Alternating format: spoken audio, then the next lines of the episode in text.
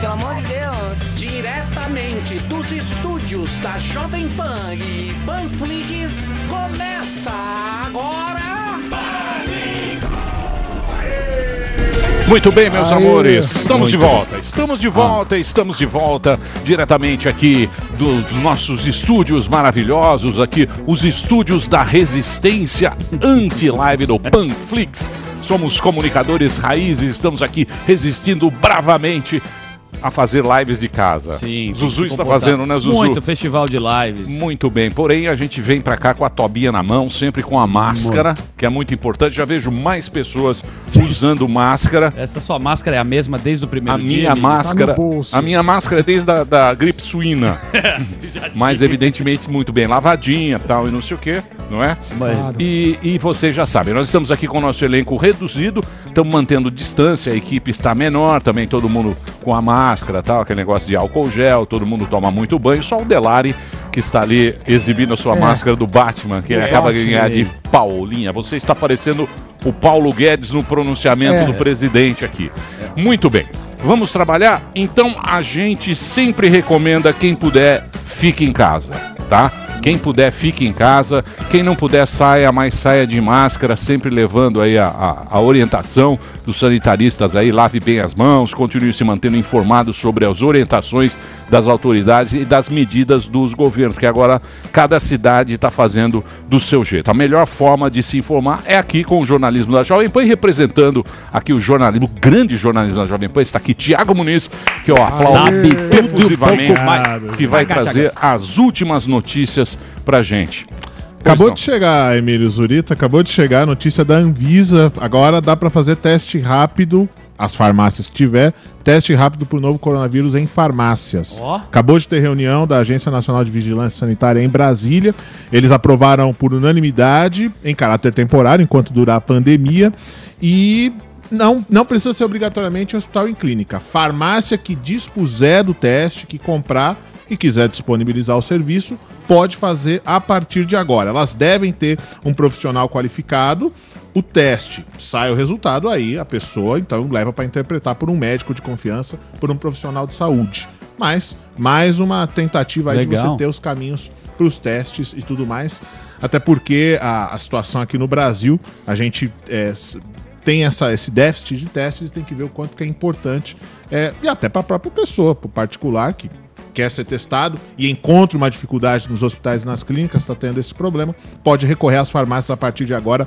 Isso acabou de ser autorizado. Autorizar, mas quer dizer, não está ainda no, no mercado, né? Ainda não está na, na- Vai A, acontecer. fa- não, a farmácia que tiver como adquirir, porque a própria aquisição desse tipo de coisa está complicada. Governos estão tendo dificuldades. Se os particulares conseguirem, se as farmácias conseguirem, elas estão autorizadas a partir de agora a fazer esse teste. É um outro canal, até porque a gente sabe que hospital e clínica é um ambiente que deve ser evitado se você não tem um sintoma, porque é, muita gente já procurou. um isso antes, né? Agora até diminuiu um pouco. Procurou os hospitais para ver se tinha algum problema. É mais uma tentativa no sentido de evitar o ambiente hospitalar, só para quem precisa mesmo. Você está falando bastante de máscara, né, Emílio? É, o governo de São Paulo está estudando que é, em breve, dentro de alguns dias, fala assim, sete dias, é, você permitir a entrada nos trens e metrôs só de máscara. Sim. Trem, metrô e os ônibus da MTU que fazem o percurso aqui na Grande São Paulo. Entrada só de máscara. O governo diz que vai fornecer as máscaras durante um período de sete dias antes de colocar a norma em vigor. E aí, a partir de então, só de máscara. Eu uso transporte público. Mas essa máscara dia. que eles dão é muito vagabunda. Não, não o melhor, se sabe aí no tipo de então, o melhor é fazer a máscara. Não é muito a máscara de difícil. pano. Não, não é tão complicado, né? Dá pra fazer com aquele paninho que vende em mercado? Aquele, que. Vocês posso Camiseta. falar o nome Sim. aqui, né? Dá pra fazer com Eu ouvi pano, né? bastante gente de máscara já. Hoje eu já vi mais pessoas utilizando a máscara. Sempre é bom a gente. Que é o que basicamente segura um pouco quem não puder ficar em casa. Não, Uma- tem é, um, um gráfico que circulou, fala em, por exemplo, se você tem duas pessoas sem máscara, 70% de chance de pegar. Se você tem uma pessoa com máscara e outra sem, já cai dramaticamente para em torno de 5%. Se as duas pessoas estiverem de máscara, é, uma máscara que preste, evidentemente, né, que esteja corretamente utilizada, esse, essa proporção cai para 1,5% de chance das pessoas contraírem. Porque o vetor, o principal vetor ainda é a- as gotículas, a saliva Sim. e pior, aquela gotícula que a gente nem vê. Porque não, não- não é só aquele pessoal que, que fala, com, Perdigoto. fala Sim. cuspindo, perdigoto pra tudo que é, Que lado. fica Claro, no, né? Maurício Sim, Perdigoto. Ma- Mauricinho Insuportável, Perdigoto, Maurício. sim, ficar com uma babinha branca, a gente não conseguia olhar na cara. Mauricinho Perdigoto é um inferno. essa também passa, mas enfim. É, é o Que mais, Tiagão? Que mais? Ah, pois não. Ah, não, à vontade. Não, uma percepção minha. Eu tô vendo muita gente fazendo exercício na rua, né? E na França não foi liberado, os caras estavam mutando mesmo. Sim. Aqui no Brasil, ou em São Paulo, vai, que é mais fácil. O cara pode ir lá no parque, fora do parque. Tem muita gente, como tá férias, né? Galera de bicicleta pra cacete. Night bikers. Os caras estão fazendo. É, organizando no grupo, Um né? do lado do outro. Sim. Não, é, é aquilo que a gente falou ontem. A quarentena é todo um esforço de solidariedade. Pelo estado de São Paulo e pelos outros estados, não tá. é- é- é- tudo bem que pode até parecer um, um serviço que eu vou falar, mas não tá proibido de sair na rua. Ninguém está proibido de sair na rua. É, alguns municípios, a gente teve até uma imagem que circulou muito aí em Araraquara, uma senhora que invocou o direito a constitucional. Tava no de parque, ir né? No parque, ela estava no parque e ela acabou sendo detida. Mas em nível estadual, nos estados, não tem proibição. Então as pessoas podem sair. Só que é aquilo que a gente fala, é o bom senso, é a solidariedade com o próximo, é o momento de você é, correr. Se você, enfim, você pode fazer a sua atividade física, mas evitando aglomeração, evitando, por exemplo, não é o período para você sair com aquele que nem a gente via na, Os Pa- a gente via horários na também, Paulista. tem bom senso com o horário, não de, pô... É, aquele monte de gente correndo junto. Não é pra um monte de gente correr junto. Você, se possível, faça o seu exercício em casa, ou se não, vá sozinho, faça sozinho. Não é proibido, mas é recomendável que você tome cuidado, porque, é, veja, é, é aquela É um período, que a né? gente... É um período. É o período, é pra não zoar. Exato. É pra não zoar. O Sami, segundo o Sami, o, pico. nosso pico, pico, inicia hoje. amanhã. Ah, Amanhã e vai até São o dia Paulo. 4. São Paulo, Que hora? capital.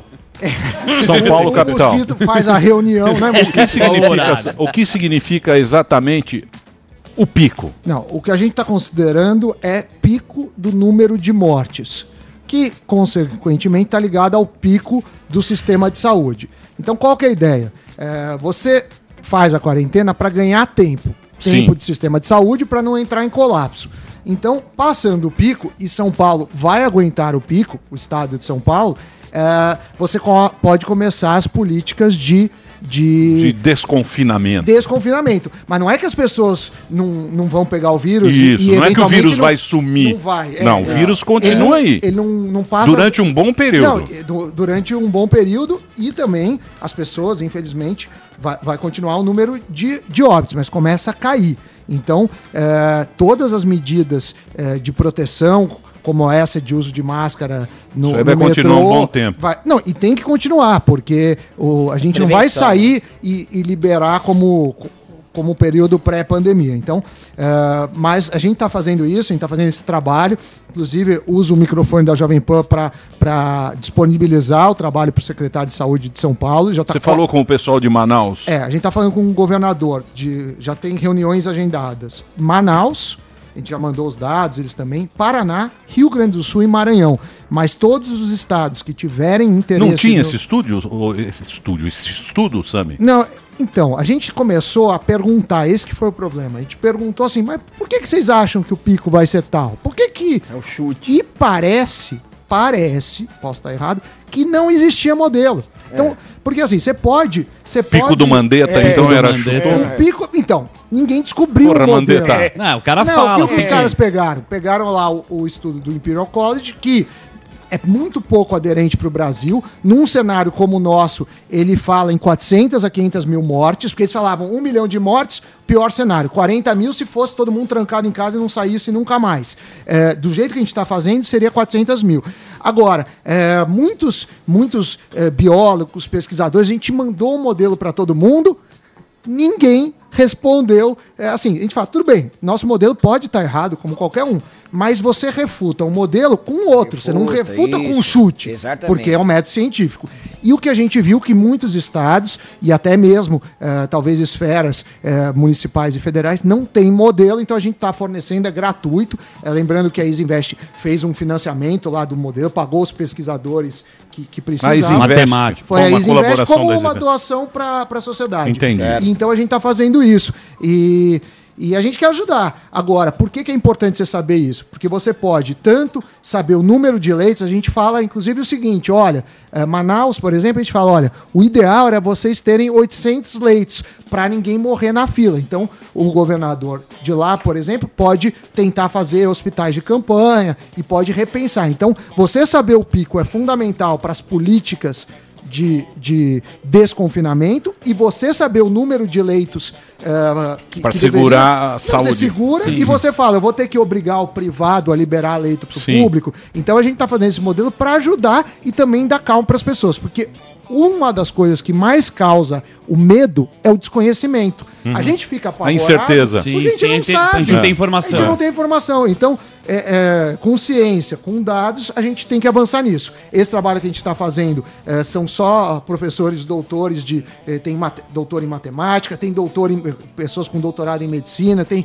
outros médicos, e a gente está tentando ajudar. Agora, é, o discurso político atrapalha muito, porque tem. Tem governador, tem prefeito, até esferas federais que está usando Quer isso roubar politicamente. protagonismo, né? O cara quer ser o dono da solução. É. A gente não quer, é gratuito, todo mundo fica lá O disponível. negócio é matemático, né? E, e- é, tem erro, obviamente, modelos têm erro, mas é melhor do que você ficar que nem o urso do pica-pau. Exatamente. dia- Sim, Porra, só- os caras exatamente. estão se aproveitando. Meu querido. Oi. Não é, os caras se aproveitam, porra. Lógico que vão se aproveitar. O Emílio mesmo disse aqui: qualquer crise é uma oportunidade perfeita para os oportunistas, porra. Isso eu sempre falo, agora pode seguir Não que- perca as crises. Não perca Jamais as crises. jamais- senhor- jamais não desperdice uma Exatamente. O senhor está maravilhoso com essa barba de Kenny Reeves. Pode prosseguir. Muito bem. Ah, Tiago, tem mais alguma coisa? Eu tinha uma pergunta pro Sami. A Diga. gente tava falando muito Diga, dos, dos números ao longo d- aquela coisa da segundona do Ministério da Saúde. Aquele número que fica represado.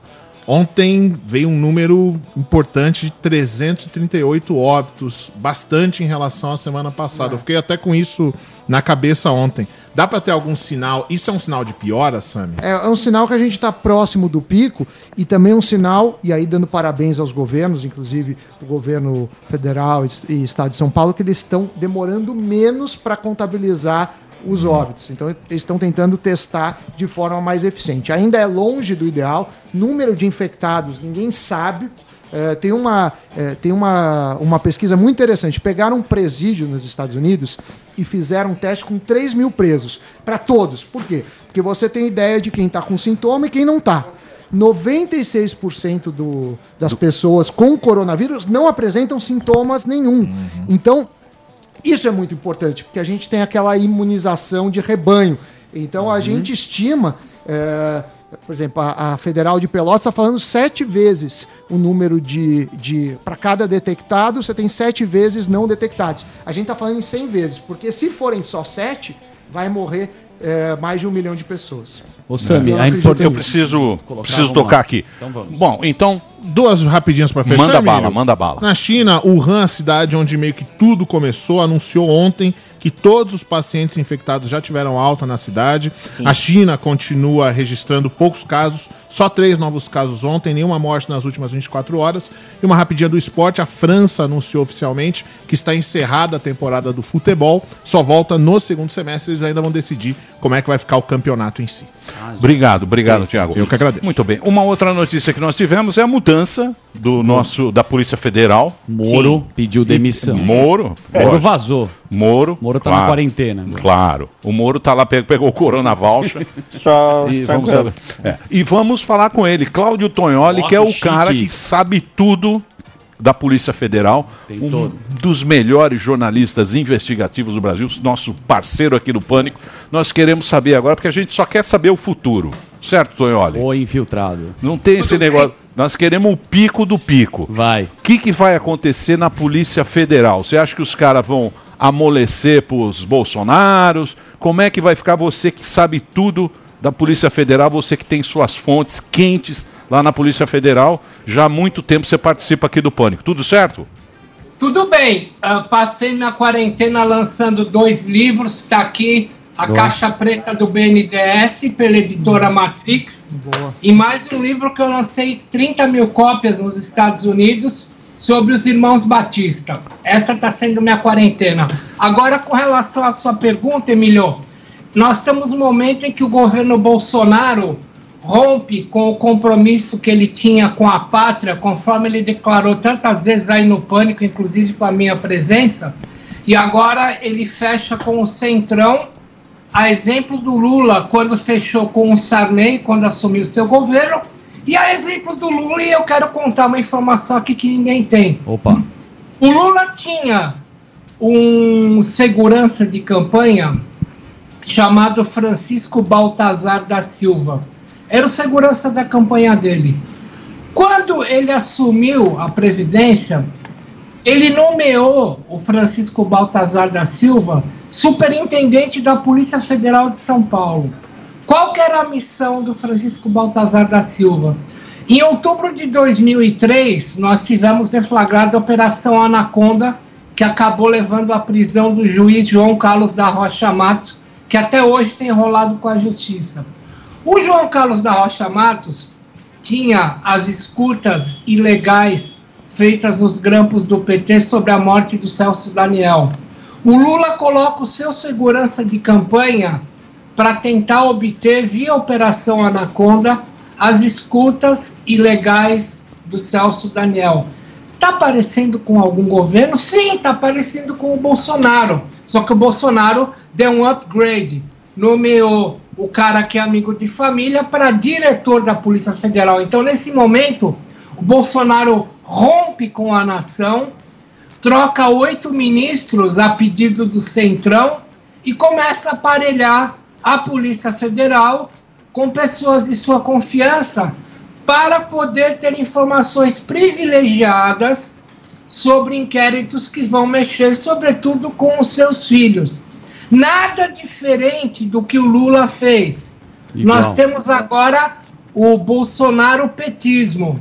O governo Bolsonaro, a partir do momento que fecha com o Centrão, é igual a partir do momento que o Lula fecha com o Sarney, e a partir dessa nomeação do Ramagem para a Polícia Federal, é a mesma coisa que o Lula fez com o Romeu Tuma Júnior, que ele coloca como secretário nacional de Segurança Pública, e um dos pedidos que ele faz ao Romeu Tuma Júnior, conforme consta do livro que eu escrevi com o Romeu Tuma Júnior, Assassinato de Reputações, Sim. ele pede que o Romeu Tuma Júnior faça como secretário nacional de Justiça dossiês contra o PSDB e o Gilberto Carvalho, então ministro Gilberto Carvalho, braço direito do Lula, pede para o Tuma que ele esqueça tudo e ponha uma pedra em tudo que ele soube sobre a morte do Celso Daniel, vez que foi o delegado Romeu Tuma Júnior que encontrou o corpo do Celso Daniel em Santo André. Portanto, nós temos um papel carbono do governo petista sendo agora executado no governo Bolsonaro. É a ruptura do Bolsonaro com tudo que fez muita gente votar nele, inclusive eu. É a ruptura do Bolsonaro com todo o projeto de nação que ele prometeu tantas vezes fazer no pânico. E, aliás, foi no pânico em que eu cometi um erro acerto. Quando você me perguntou, Emílio, quanto tempo o Moro duraria, eu falei seis meses, acabou sendo um ano e meio. Mas Você cantou a acabou- bola. Mas acabou saindo porque o Moro não se compraz Sim. com, esse- com essa razão de Estado em que você nomeia agentes públicos para serem gansos X9, informantes Sim. do próprio governo. O Outra- governo Bolsonaro rompeu com tudo que ele prometeu. Mas você Tudo. acha, você acha que a instituição, a Polícia Federal, com a moral que tem ho- hoje, vai entrar nesse jogo? acaba entrando por força de nomeações. Você chega para um cara e fala assim: me arruma o dossiê de tal coisa que eu te coloco em tal cargo ou em tal lugar em que você ganha um pouco mais com adicionais de diárias. me arruma tal coisa que eu, eu engaveto tal inquérito que há contra teu amigo. É a grande política invadindo a Polícia Federal.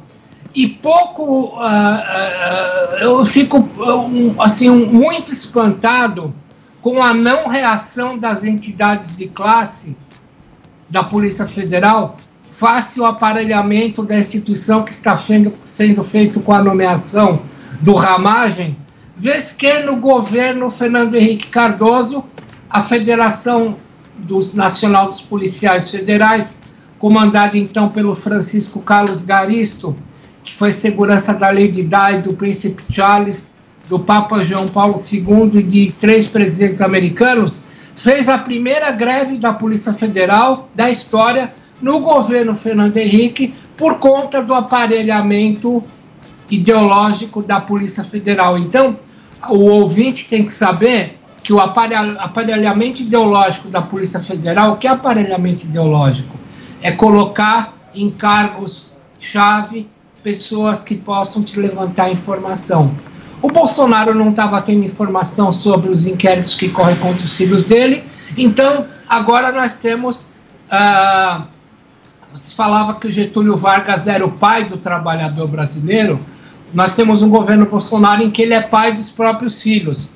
Quem está governando o país não é um presidente, é um pai para proteger os próprios filhos, que está montando um esquema de inteligência que vem para falar da política recente, desde a época do Fernando Henrique Cardoso, quando teve a grande greve da Polícia Federal, a grande paralisação, passa pelo governo Lula, né, em que o Lula coloca o seu segurança pessoal de campanha como superintendente da Polícia Federal, como seu informante, e chegamos até a nomeação do Ramagem, que é outro ganso, outro X9, outro informante que vai trabalhar em prol da família Bolsonaro. Muito bom. Que situação, hein? Posso fazer uma questão, Tonholi? Você que é um jornalista investigativo.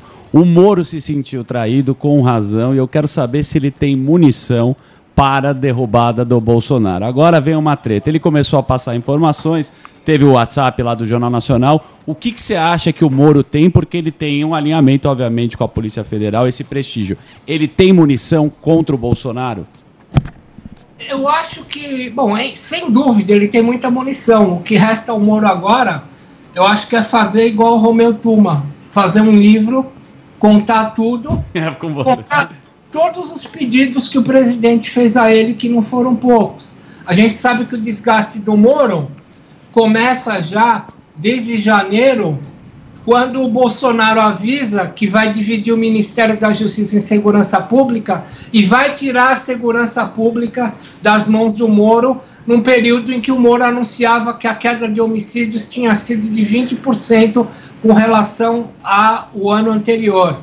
Ou seja, ah, o Moro tem dossiê, não de papel, mas ele tem dossiê na cabeça dele. Ele sabe tudo que o presidente pediu ilegalmente para ele. Ele foi ficando de saco cheio aos poucos. A gente já sabia há muito tempo que ele estava de saco cheio. E eh, publicamente o Bolsonaro passa a desacreditá-lo. E o grande primeiro golpe foi a anunciar a retirada da Secretaria de Segurança Pública dele.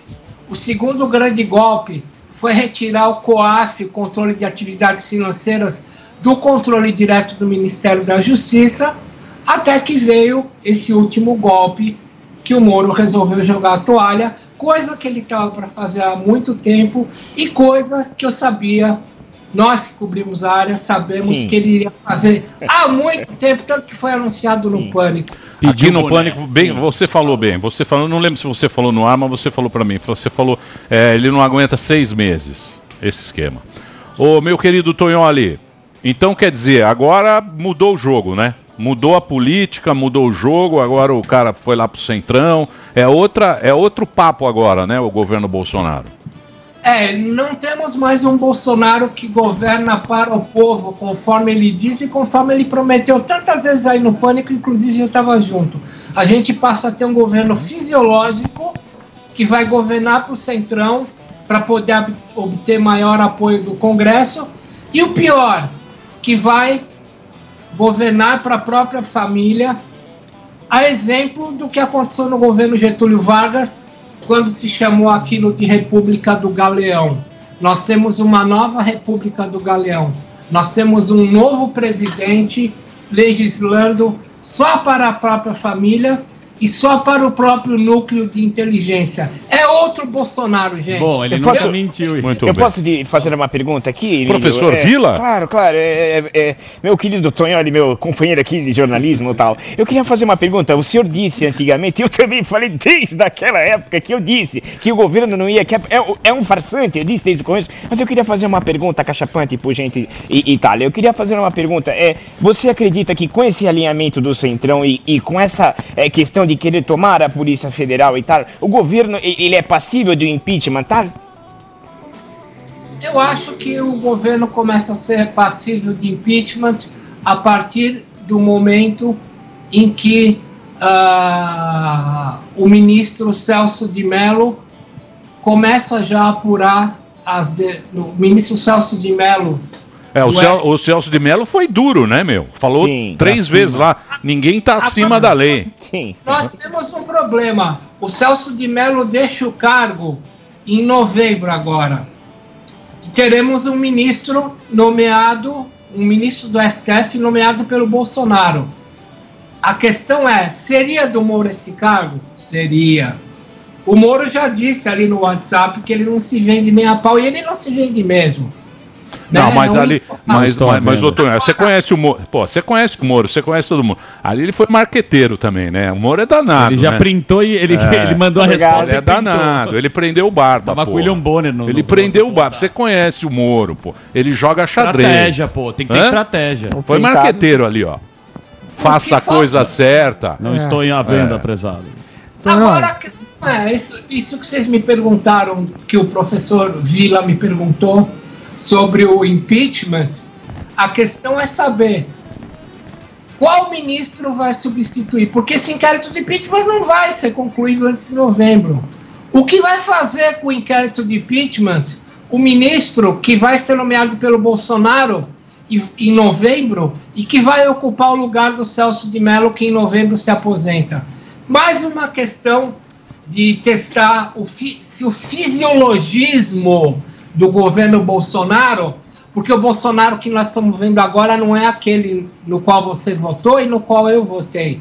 É um, é um, é um fisiólogo, é um cara governando para a sua própria família e para o seu próprio núcleo de inteligência e agora para o Centrão. Há uma ruptura no governo e o Bolsonaro, no qual alguns de nós votamos, como por exemplo eu, já morreu. O Bolsonaro está no seu lugar como um substrato da Lava Jato.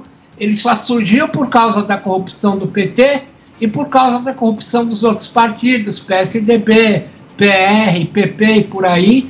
Então, ele nasce de uma indignação do, do público brasileiro com o estado de coisas que a gente estava vendo e ele morre agora nessas semanas em que ele demite oito ministros, obviamente a pedido do Centrão, em que ele e também em que ele começa a legislar em prol da própria família e a nomeação do superintendente Ramagem, do diretor Ramagem para a Polícia Federal é a prova mais concreta do que eu estou falando. Muito Tonholi. bem. Eu queria agradecer, Tonholi. Obrigado por você ter vindo. Tonholi. Obrigado Muito obrigado. Tô com saudade. Pô, vem aqui um dia, pô. Fumando um charuto bonito. Esse charuto bonito que você tá aí. Hã? Cadê o charuto? É. Charuto do coronavírus. É uma Diz que nicotina, diz que nicotina Ajuda. Ajuda. Charuto do Clinton. Tá. Cloroquina e nicotina. Eu sempre disse isso. Ô, Tonholi, tô com saudade de você, cara. Tá bem melhor, bichão. Aí é só chamar. Essa quarentena Valeu, fez cara. bem. Tá igual a Dilma. É. A Dilma, cara da Valeu. Um abração pra você, Cláudio Tonholi. Oi, pode falar. Pode Um falar. abraço para todo mundo. É um prazer estar sempre aqui. Boa, boa. Cláudio Tonholi, o nosso professor Tonholi, um dos melhores jornalistas investigativos, dando uma visão, a visão do Tonholi claro. desse momento que a gente está vivendo, não é isso, professor? Sim, é uma visão interessante. Então vamos fazer o break. Quem vem aí? João Amoedo. Amolindo. Com seu patinete. E Amolindo. temos o nosso querido Gorstein. O Jean Gorstein, que Ah, é o um infectologista, É. trazendo É. boas notícias. Muito bem. E o Otávio Mesquita O Otávio separado? Mesquita separado pode ser no último bloco. Já que Mas ele tá avulso, aí? Já mandou mensagem sem camisa. Você vê que Ah. ele tá meninão demais. Otávio Mesquita separou. Por quê? A dica da quarentena com Otávio Mesquita. Você fazer o bolão do seu casamento. Isso, Quanto tempo bolão do. ca- Quanto tempo. Você aguenta? É, são vários já. São vários Eu tenho estão- vários, vários que já estão se separando. É, eu tenho uma carta aqui, ó. Aqui na mesa. Aqui eu tô ótimo. Tô, tá uma delícia. Sei que não tá, né, Emílio? Quem eu? É. Ah, eu tô. pô. Quarentena. O pô. Emílio Eu- colocou eu tô a Anne na granja e é, um condenado. Muito bem, eu vou fazer um break agora, então daqui a pouquinho a gente volta com o João Amoedo. Pô, o Tonholi foi incisivo, hein? Foi, você viu? E o Tonholi acompanhou com a gente aqui toda essa. É impressionante essa- como É. esse cara canta a pedra, ele acerta. Todas. É todas. isso aí. Falou? Muito bem. Eu sei que dói a informação, o fato, a verdade dói, mas é a verdade. Daqui a pouquinho a gente volta. João Amolindo. Amolindo. Ah, Vai estar com sua É. bermudinha de Isso, corrida. isso. Será? Já, já, gente. De tênis. Esse programa é um lixo. Pânico, Jovem Pan.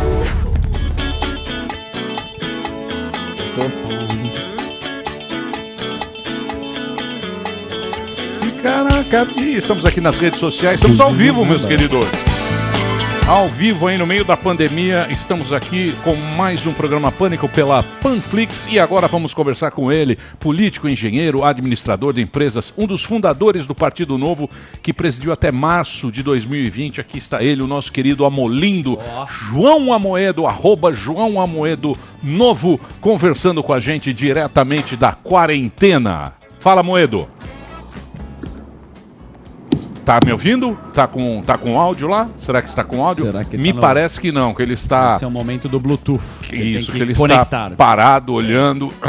Ouvindo Parece que não está nos ouvindo. Um belo quadro que tem na sala dele, pra quem não tá vendo. Isso, um quadro Isso aí é maravilhoso. um. Podemos Analisar o avaliar o quadro. Vamos trazer aqui o. belo quadro. Olha lá, já está, tá na escuta aí, Tá Amoedo? escutando? É um belo quadro. Oi, Emílio. Como é que Voltei. Tudo bem? Tudo bem? Tá- Parece que a gente tá com problema de áudio. Agora, agora tá tudo, tudo certo, tudo resolvido. Como é que está essa quarentena aí? Como é que você está passando por esse período? Olha, Emílio, primeiro, obrigado aí pelo convite, estar voltando aí a conversar com vocês. É um período difícil, né? Não só porque tem muitas incertezas à frente, do ponto de vista da saúde, a gente não sabe o que, que vai acontecer. É, e por outro, um período difícil também por toda essa movimentação política que a gente está vendo aí, uma série de ministros saindo, todo esse tumulto aí que a gente provavelmente vai conversar um pouco sobre isso. É, mas assim, olhando para frente, certamente com esperança, isso vai passar, o Brasil vai voltar a entrar nos trilhos, a gente tem aí expectativa boas para frente, mas tem aí um, um período de transição que eu acho que o principal a fazer hoje, quem puder, obviamente, é a questão ainda do isolamento, ajudar quem mais precisa, é um pouco nessa linha que eu tô fazendo por aqui, ó. Ô, Amoedo, vamos já pra porrada, tudo bem? Daniel Zuckerman aqui, a gente Que quer dar porrada. emoção. Daniel, Que isso. Tudo É. bem? Tudo Zuzu bem? UFC. Faltou Tudo assim, ótimo, não. você. Zuzu FC? Senti sua falta, né? Se Faltou o seu protagonismo, agora você volta, vamos ver. Mas sua fala é a seguinte: a Moedo vê duas saídas pra Bolsonaro: renúncia ou impeachment. E aí? É, eu, eu perdi um pouquinho do que você falou, mas assim, o, o que que tem o Bolsonaro, qual é a, a minha avaliação? né? É, fazendo assim um rápido histórico. Obviamente ele entrou porque havia uma resistência muito grande ao PT, então ele, na verdade, foi a figura que conseguiu é, dar a imagem que seria aquele com mais é, probabilidade de ser eleito. É, e aí, a partir daí, eu acho que aconteceu alguma coisa que foi o seguinte: ele, tão logo foi eleito, ele se mostrou com a ideia fixa da reeleição. É natural, quer dizer, é um direito dele. Né? E só que eu entendi o seguinte: ele imaginou que essa reeleição seria feita através da economia. Economia indo bem, colocou o Paulo Guedes, vamos ter mais liberdade econômica, as coisas vão acontecer, o Brasil vai voltar a ter políticas que façam mais sentido, vai ter crescimento, e aí ele teria uma reeleição razoavelmente garantida e ficou usando todo o tempo a polarização também para manter aquela, aquela briga, o nós contra eles. Né? O que, que aconteceu com a vinda do coronavírus aí? É, a- o cenário mudou. No primeiro momento, o que, que ele fez? Não, isso é uma gripezinha, isso não vai dar em nada, vou para a rua. Só que a realidade vai chegando, né? as mortes vão, vão, vão acontecendo, o cenário todo muito ruim. E aí ele começou, e aí que tenho me preocupado muito, e por isso essa colocação da, da renúncia, que eu até falei um pouco, cerca de uns 30 dias, um pouquinho mais até, foi o seguinte, ele começou a ir para um caminho que não interessa a população brasileira. Qual foi? É, primeiro, participar de manifestações pedindo a volta do AI-5, pedindo intervenção militar contra as instituições, dando péssimos exemplos no momento da saúde fundamental do isolamento, fritando ministros, é, começou também a fazer negociações com o Centrão, acertar cargos, é, e culminou recentemente com duas coisas. O, uma que até ele está revertendo agora, que é a ideia de ter um plano pró-Brasil e mais desenvolvimentista e, consequentemente, colocar de lado o, o Paulo Guedes, e a outra que foi partir para aparelhar as instituições do Estado, que é a questão que ficou patente aí com a, com a denúncia e com a saída do Moro. Né? Então, tudo isso é um cenário que me preocupa, que a leitura que ficou para mim foi o seguinte, olha, eu quero ser reeleito a qualquer custo, e nem que eu tenha que usar um modelo petista, que era de aparelhar o Estado, é, usar, fazer, participar desses esquemas com o Centrão, com muita gente já envolvida em corrupção, e fazer um modelo econômico que nunca funcionou. Quer dizer, isso é muito ruim. Então, isso realmente me preocupou. E a denúncia do, do Moro deixou claro, não só a denúncia, como a nomeação que ele fez agora. Né? Quer dizer, o Moro foi lá e disse o seguinte: olha, ele quer ter interferência, ele mesmo disse, quer ter interferência política na, na Polícia Federal. E aí, o que, que ele deveria fazer? Colocar alguém totalmente independente. Ele vai colocar alguém que é próximo ao- aos filhos, amigo dos filhos. Né? Então, acho que tudo isso, no mínimo, é, mesmo quem não seja a favor da renúncia ou da abertura de um processo de impeachment, no mínimo o que a gente tem que fazer é ficar muito atento a todo esse processo. Né? Então, essa foi a minha leitura, Daniel. Boa. Ah, Moedo, Sami Dano aqui, tudo bem? O- Tudo bem, Sami? o- eu sei que você é muito interessado em assuntos de economia, e aí eu queria saber, na sua visão, se o governo tem acertado em dois cenários. Primeiro, nas políticas atuais de ajuda aos mais vulneráveis e às empresas. E segundo, no período pós-pandemia, porque isso é algo que está até com ruído entre o Paulo Guedes e o Roberto Marinho. Parece que ontem já deu uma acalmada. Eu queria a sua opinião, então, sobre medidas que você faria se fosse do governo agora, de economia, e para pós-pandemia. Ô Sam, eu acho o seguinte, no geral o governo tem acertado a ideia de, de dar um auxílio para quem mais precisa, os mais pobres, e, e ajudar as empresas, mas com contrapartidas e dividindo o risco com os bancos, porque não faz sentido o governo assumir risco de empresa agora. né? Então, acho que ele, no geral, tem acertado. Então, fez aquele, o programa mais aí assistencial para quem, para os informais, para quem perdeu os empregos, e um auxílio para as empresas para tentar manter é, o nível de emprego e não ter um desemprego muito forte. Então, acho que, no geral, ele tem acertado nisso. A questão do auxílio aos estados e municípios, acho que deve ser feita, mas com o teto e, de novo, com contrapartidas, porque sem os incentivos corretos, os estados e municípios vão transferir todo ano para o governo federal e a conta volta para a gente, né? Então, acho que nisso ele tem acertado. O principal é fazer com que essas medidas sejam temporárias. Qual é o risco que eu acho que a gente tem que ficar atento para depois da crise? Né? É, a economia vai retomar numa velocidade, eu imagino que bastante lenta, né? em função da, de todo esse problema. Agora, o principal é que o Brasil passe a ser um porto atrativo para investimento. E aí, muitas das coisas que a gente está fazendo agora podem trazer consequências depois. Então, quando o governo, por exemplo, ou o Congresso, se mete a, a intrometer entre contratos privados, dizer que o inquilino não precisa pagar, que o proprietário não precisa receber, ou tentar transferir resultados de uma empresa para outra, de um setor para o outro, isso é muito ruim, porque cria instabilidade eh, jurídica, né, cria insegurança.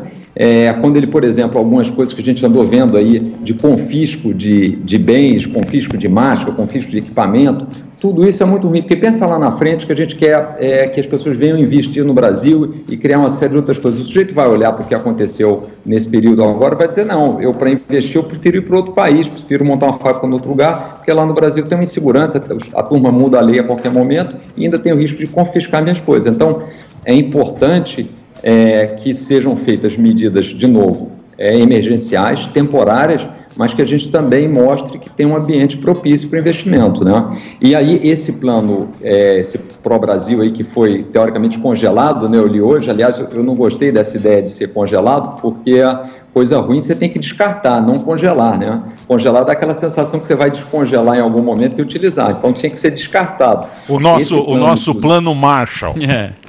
Exato. E aí qual é a ideia? Usar dinheiro público e o governo ser empresário. A gente já sabe que o governo é péssimo empresário, usa mal o dinheiro e cria-se apenas um ambiente propício para corrupção e que não dá certo.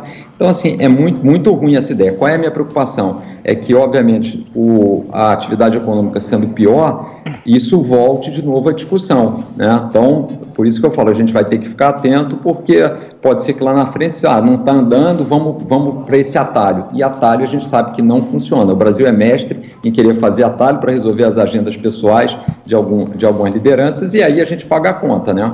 Muito bem. Albeta, tem pergunta Eu política? queria- é, claro, eu Professor queria fazer, Vila? Sim, eu queria jornalista, Professor né? Vila, Eu professor- gostaria de fazer duas perguntas, na verdade, Amoedo. É, Eu queria primeiro saber da sua, a sua situação em questão do Partido Novo, porque ah, rolam muitas notícias que o senhor brigou, que o senhor saiu, que o senhor voltou. Primeiro a sua situação é, é no Partido Novo, tal. E, e- e também depois a, a questão das eleições desse ano, como o Partido Novo vai se comportar, quais são os candidatos que vão ser é, é, é, nesse ano de eleições e tal, porque esse ano tem eleição, não podemos esquecer disso e tal. André, vamos lá. André Vila, né? Ô, primeira coisa, a minha saída do, do Novo foi uma coisa normal, assim, até para a gente referendar aquela ideia de que o Novo é instituição. O que, que a gente vê no Brasil? Os partidos políticos são sempre com os seus caciques, né? Então, o que vale é a agenda do cacique, não os princípios e valores do Novo. E, e- e do- os princípios e valores do partido. E a gente queria que no, no Novo fosse diferente, a gente fosse uma instituição que anda em cima daquilo que ela acredita, né? Então, eu tive um período como presidente, ajudei a montar o partido, fui fundador e tudo, mas achei que agora já estava na hora de passar o bastão. Já tinha ficado aí praticamente 10 anos nesse projeto, né? a gente tem uma equipe boa lá, então, para não ser uma coisa personalística, eu passei o bastão e está muito bem, quer dizer, o partido passa a funcionar bem, a gente consolida essa ideia de que é uma instituição, que as pessoas se trocam, e eu, por outro lado, também fico com mais liberdade, né? o partido realmente já acaba te restringindo. Então, é, essa foi a, a ideia. Muita gente até dizia, eu vi até gente vindo aqui no programa de vocês lá atrás, dizendo, não, o João é autoritário, quem não é contra faz a favor dele, queima ele, não sei o quê. E ficou claro que não é nada disso, quer dizer, eu não tenho apego ao poder, nem tenho apego ao partido, assim, eu estou feliz por ter montado o partido e agora tem que dar um encaminhamento... precisa. E não Pô, precisa João, ser não, milionário, peraí, peraí. Iron Man, Pera ela vai correr. Pera aí, pera, mas pera lá um pouquinho. O cara tá garantido. Pera lá um pouquinho. Que político que não tem apego ao poder, É, João Amoedo. tem- Que político que não tem Chegou o apego momento. ao poder, meu Repare querido. bem, meu Repare estimado. bem. Vamos lá, vamos lá, Emílio. Eu acho que é diferente, assim. Uma coisa é você ter apego ao poder e outra coisa é você deixar um legado. Você me perguntar, João, você gostaria de deixar um legado, alguma coisa? Quero, mas esse legado não precisa necessariamente ser único, exclusivamente em função do poder. Então, eu já fiz um negócio que foi o partido, é, já me candidatei à presidência da República, gosto de divulgar as ideias, aqueles princípios que eu acredito, quer dizer, é, fazer isso de forma mais didática, colocar as pessoas para participar da política, esse legado já me satisfaz. Agora, o poder por si só, assim, é por isso que eu acho que é um problema do Brasil, porque a gente tem uns políticos que se, gostam de se perpetuar lá, e aí o negócio não funciona. Nesse é. Mas voltando só à outra pergunta do André, do- dos candidatos, o Sim. Novo vai lançar candidatura em 35 cidades Hum. é, a prefeito e um, e um pouco mais, cerca de 40 e poucas para vereador.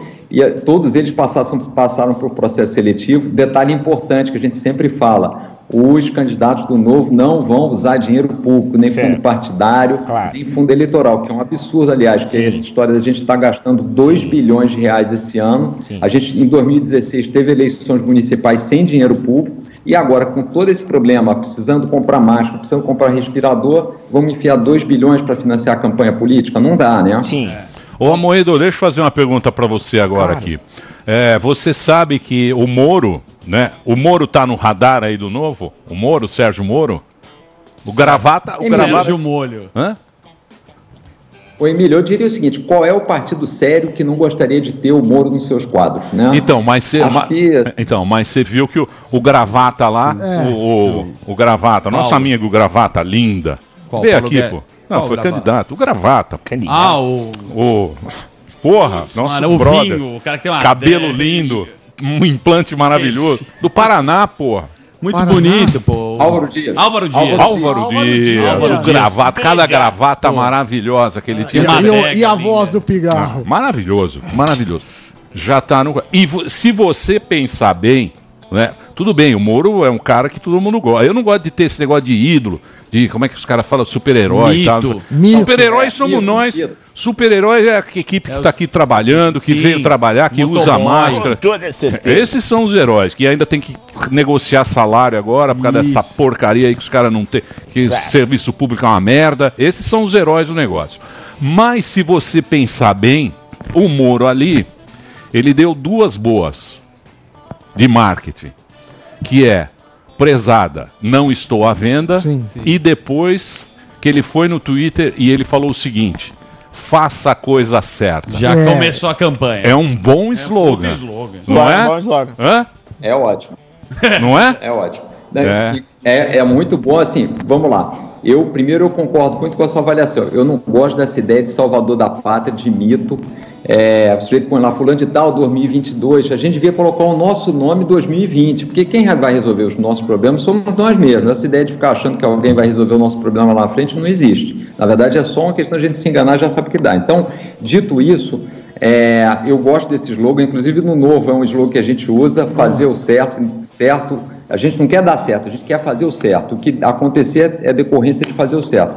Agora, é óbvio que ele é um nome muito bom para estar próximo do partido. Eu tenho muito cuidado da gente, de novo, colocar o foco numa pessoa e não nos princípios e nas ideias. Inclusive, acho que esse é um problema do Brasil. A gente sempre fica discutindo pessoas e não discute ideias, né?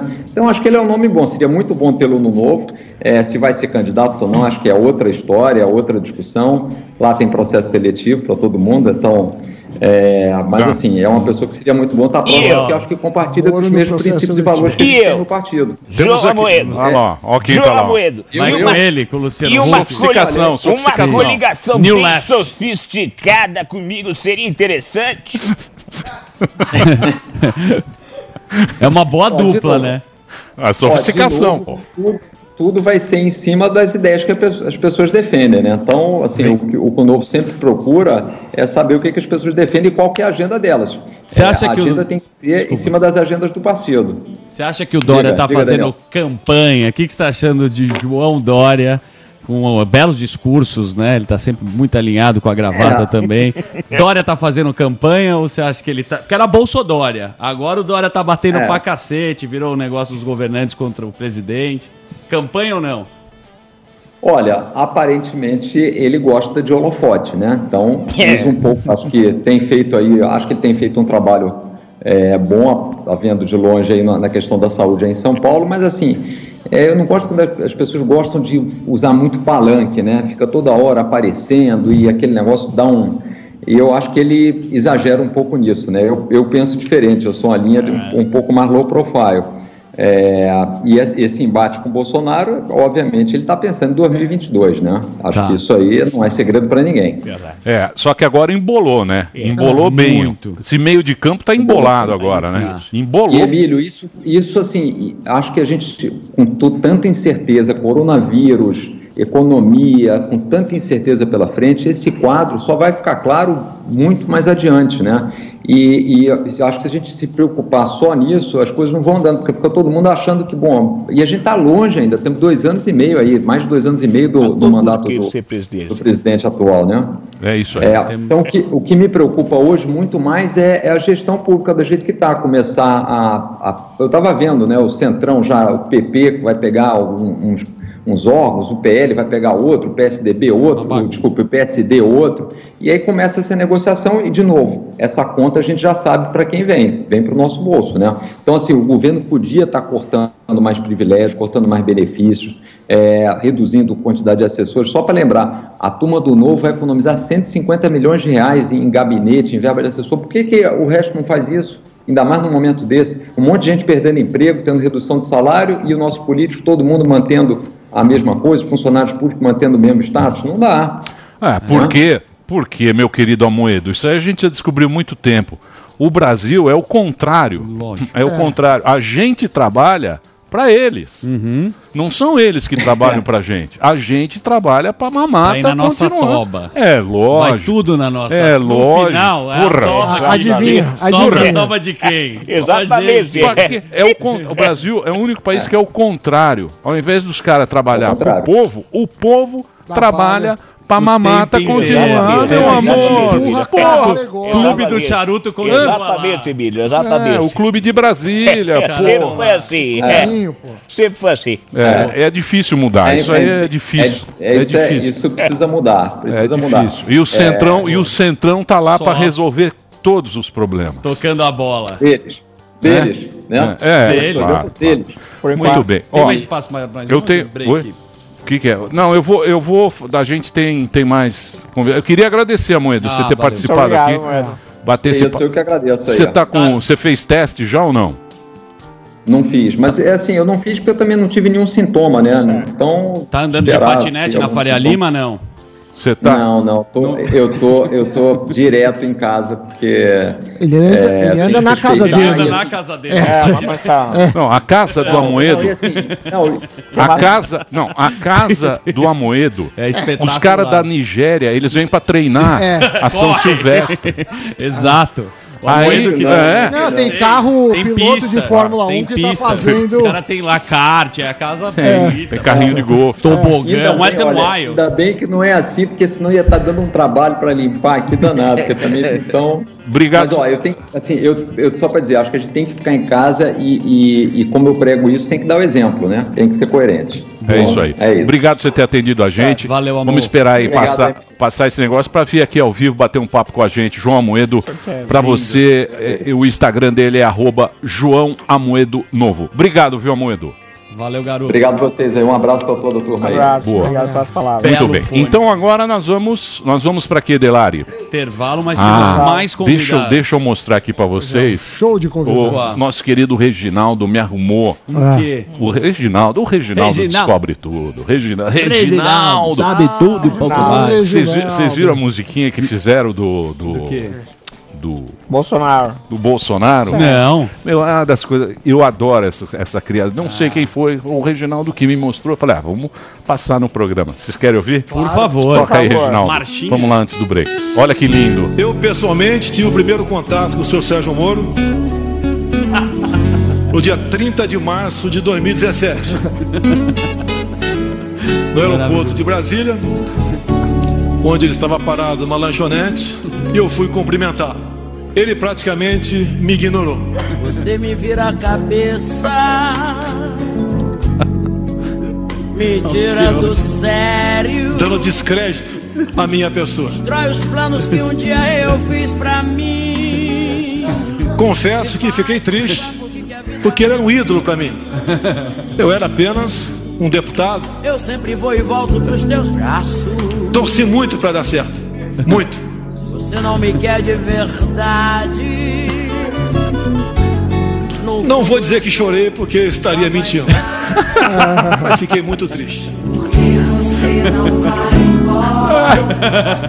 Não foi fácil conseguir a exoneração dessa pessoa, porque o tempo todo você me deu carta branca. No dia de ontem, eu conversei com o senhor Sérgio Moro. Só eu e ele. Como na maioria das vezes nossas conversas. Onde nós, eu sempre abri o coração para ele. Eu já duvido se ele sempre abriu o coração para mim. Muito bem, muito Sensacional. bacana, sensacional. Emocionante. Por isso que é bom ser brasileiro. O a gente amor se sempre fo- vence, Ah, a gente se fode, mas a É gente se por isso que eu pago internet. Isso aí. Obrigado, Reginaldo, pela dica. Daqui a pouquinho a gente tá de volta aqui na Jovem Pan. Teremos Jean Gorenstein. o Gorenstein, o homem que mais tá, o homem que tá mais infectado no mundo. Ele trabalha em É o todos vetor, os vetor Gorenstein. Daqui a pouquinho a gente volta com as novidades aí, as notícias boas, espero, do, sobre o, o Covid. Daqui a pouquinho a gente volta.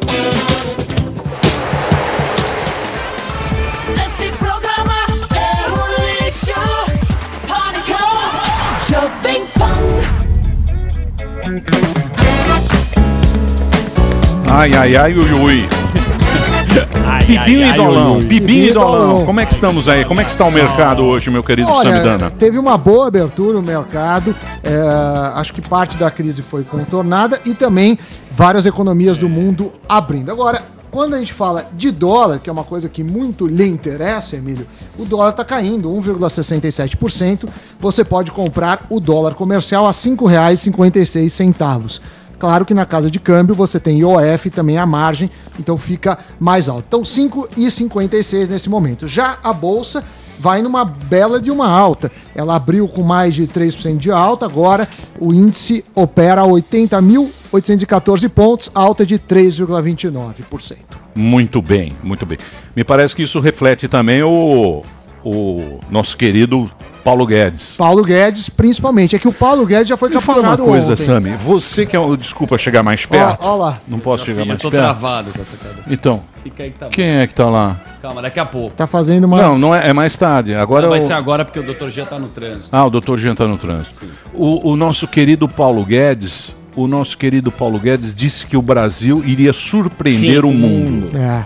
Você que é um homem, que eu tenho certeza que você não é um cara partidário a coisa nenhuma. Eu odeio Você- todos. Eu verdade. sei que você odeia. Você é um cara que, que gosta de números. Você quer, é igual o Warren Buffett. Sim. Você gosta. Só, só um zero de Não, diferença. não interessa, não interessa. Mas você é um cara que gosta de ver os números, tanto é que você. Esse trabalho que você fez do Convide é espetacular. Sim. É um trabalho que você fez Conta própria, o cara por bolou conta na casa própria dele, tal. ficou estudando. Você é um cara que gosta. Como é que você acha que vai ser essa.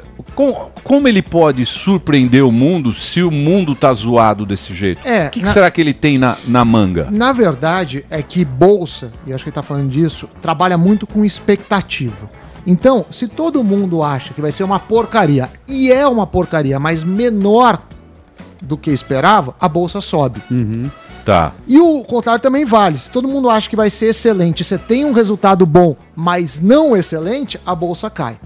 O que ele deve ter, eu entendi dessa forma. Todo mundo não tá dando nada pro Brasil. Não vai ter reforma, o governo é, Acabou. se, tá morto, sei o que lá.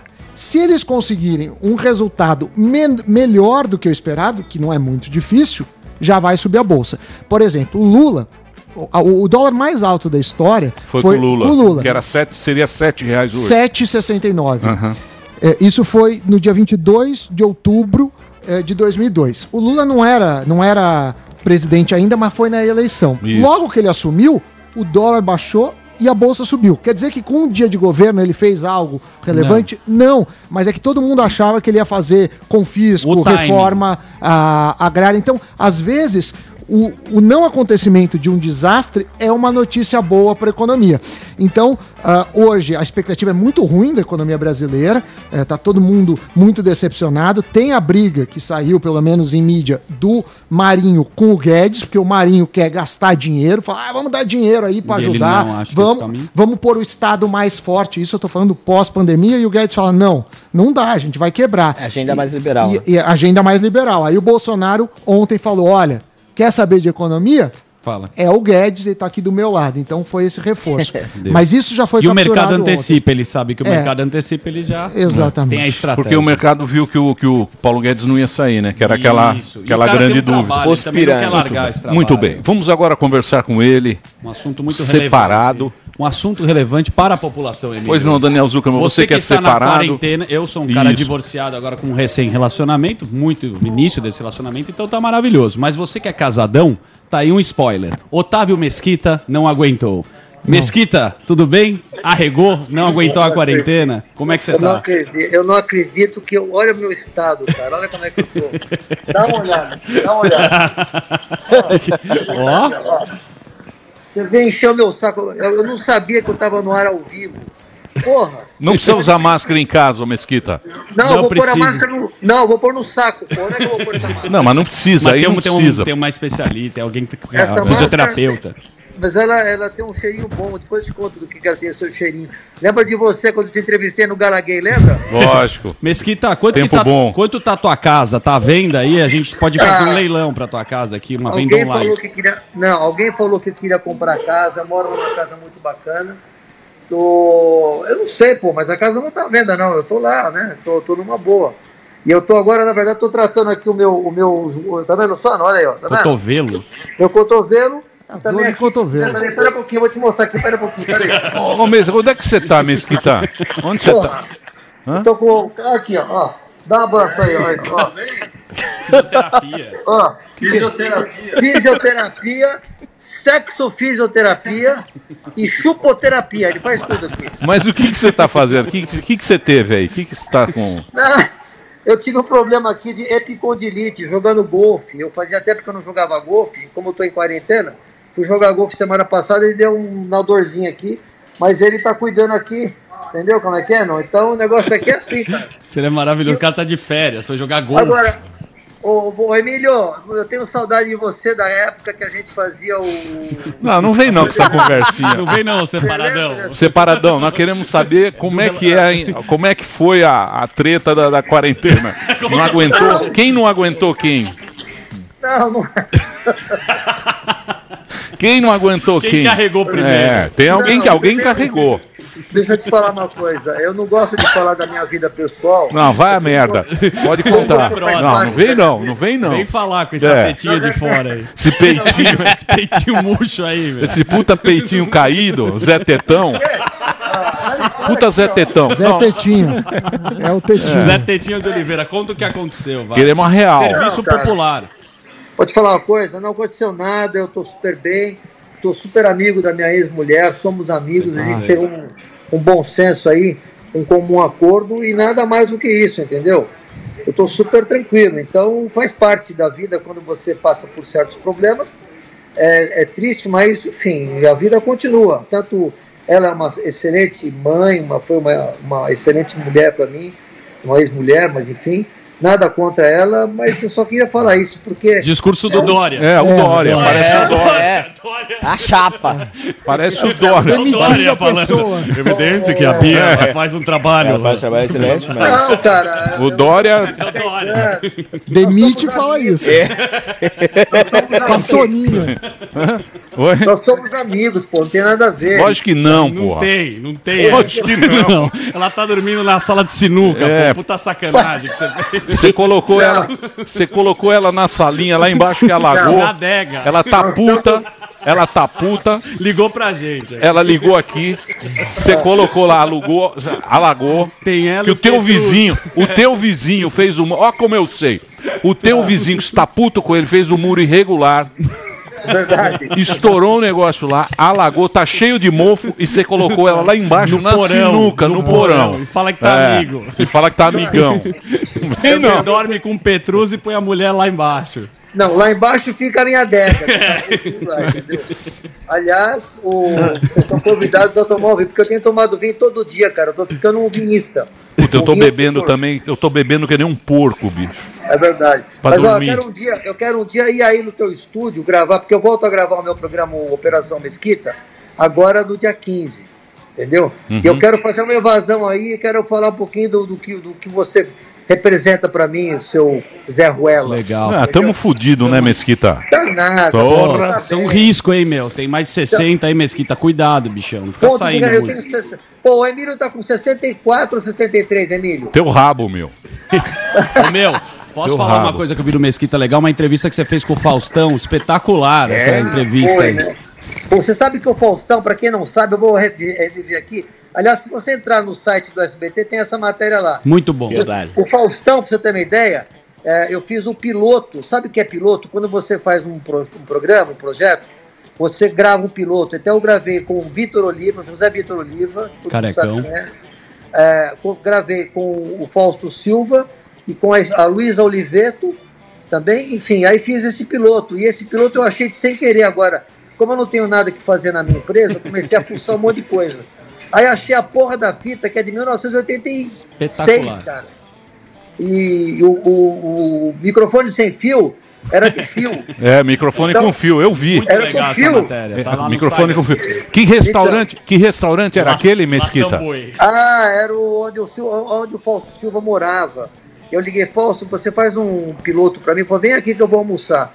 Aí, cara, foi muito legal. Agora, essa matéria que tá no ar foi o dia que eu encontrei o Faustão no Latambuile, que é um É. restaurante muito chique. Sim. Aí eu chamei a equipe sem avisar o Faustão, porque o Faustão não gosta da entrevista.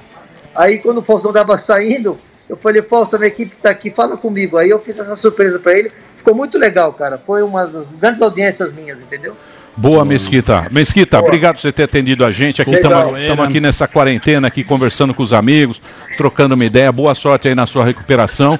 E a gente sabe que você, a gente é muito fã do Otávio Mesquita. cara é brother. São dos poucos que, dá pra você conta na, na mão aqui, Sim. Que estão há 35 anos ininterrupto no ar, É tocando é- o barco, dando audiência, faturamento e trazendo aquele programa bacana que você faz aí é no muito SBT. bom. Um bissexual maravilhoso. Um bissexual maravilhoso. Maravilhoso. Sim. Bissexual E com velho. esses seios, com esses seios a gente gostaria de apalpar e quem sabe lamber esses seios maravilhosos. Ah, olha só, que coisa Deixa eu linda. falar uma coisa para encerrar. É. Como é nada contra os gays, porque eu comecei a minha, a minha carreira Sendo gay. é, no Gala Gay, né? Então Sim. eu sou super amigo de. Tem muitos amigos gays, vocês são ótimos.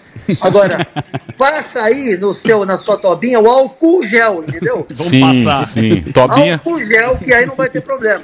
Tobinha está. Tobinha limpa. Tobinha É, limpa. sei. Nossa, que sensível. Tobinha É, é, limpa. é pra matar o, o, o cu vírus 24. É isso aí, Mesquita. Valeu, boa, boa Mesquita. recuperação aí pra você. Um abraço, Valeu. boa sorte. Um beijo aí Não vamos, meus amigos, para finalizar, a única frase: não vamos perder o bom humor. Nós É vamos isso sair aí, dessa sempre. pandemia. Parabéns pelo, pela maneira como vocês estão lidando com essa pandemia, com esse, com esse vírus, sempre com um pouco de bom humor, porque o bom humor nos dá alma. Deus nos deu essa, essa tranquilidade de a gente poder fazer as piadinhas no bom sentido.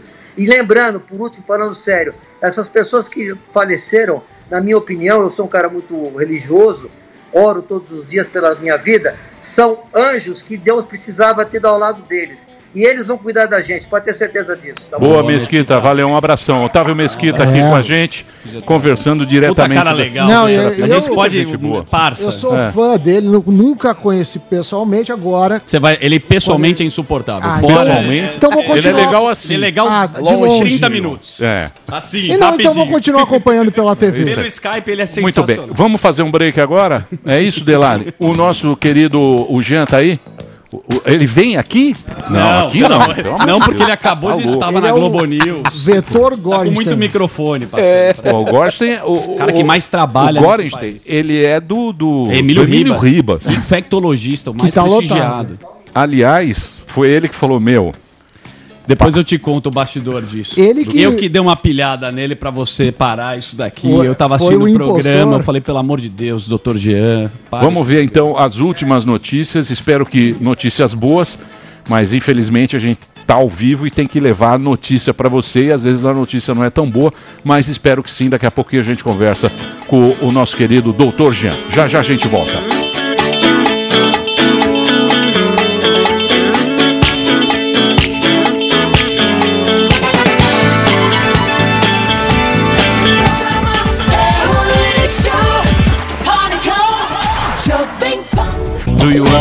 Muito bem, meus amores, estamos de volta aqui na programação da Jovem Pan. Nesta Quarentex, aqui estamos nós aqui todos é, aqui no estúdio, ao vivo. E nós estamos trazendo aqui uma presença ilustre. Ele que está em todos os programas. Sim. Ele que deve ser um vetor Vetor Gorstein. é, espetacular. Ele É. trabalha pra cacete. Ele Tá trabalha- na Globo News 24 horas, entra Exatamente. na Jovem Pan. Ele é o cara que está lá. Ele, lógico, os profissionais da medicina que estão é, tratando né, a população, que estão preocupados com a população, que estão na linha de frente, ali na trincheira nessa epidemia, nessa pandemia que a gente está vivendo aí. A gente, a gente com medo e eles lá metendo a mão na massa, salvando Sim. vidas. Sim. E temos, vamos falar com, com o doutor Jean que está- ele é diretamente do Hospital Emílio Ribas, ele que vai contar aqui pra gente como é que tá essa pandemia. Ele que já esteve várias vezes Sim. aqui no programa Pânico conversando com a gente. Tudo bem, doutor Jean? Como é que tá aí? Tranquilo ou semi-tranquilo? Ou com muito Eu medo? quero agradecer o convite e mostrar que realmente a gente vem, especialmente em São Paulo, tendo um plano de contingência que vem acontecendo desde o início de fevereiro, quer dizer, bem antes de nós termos um caso documentado.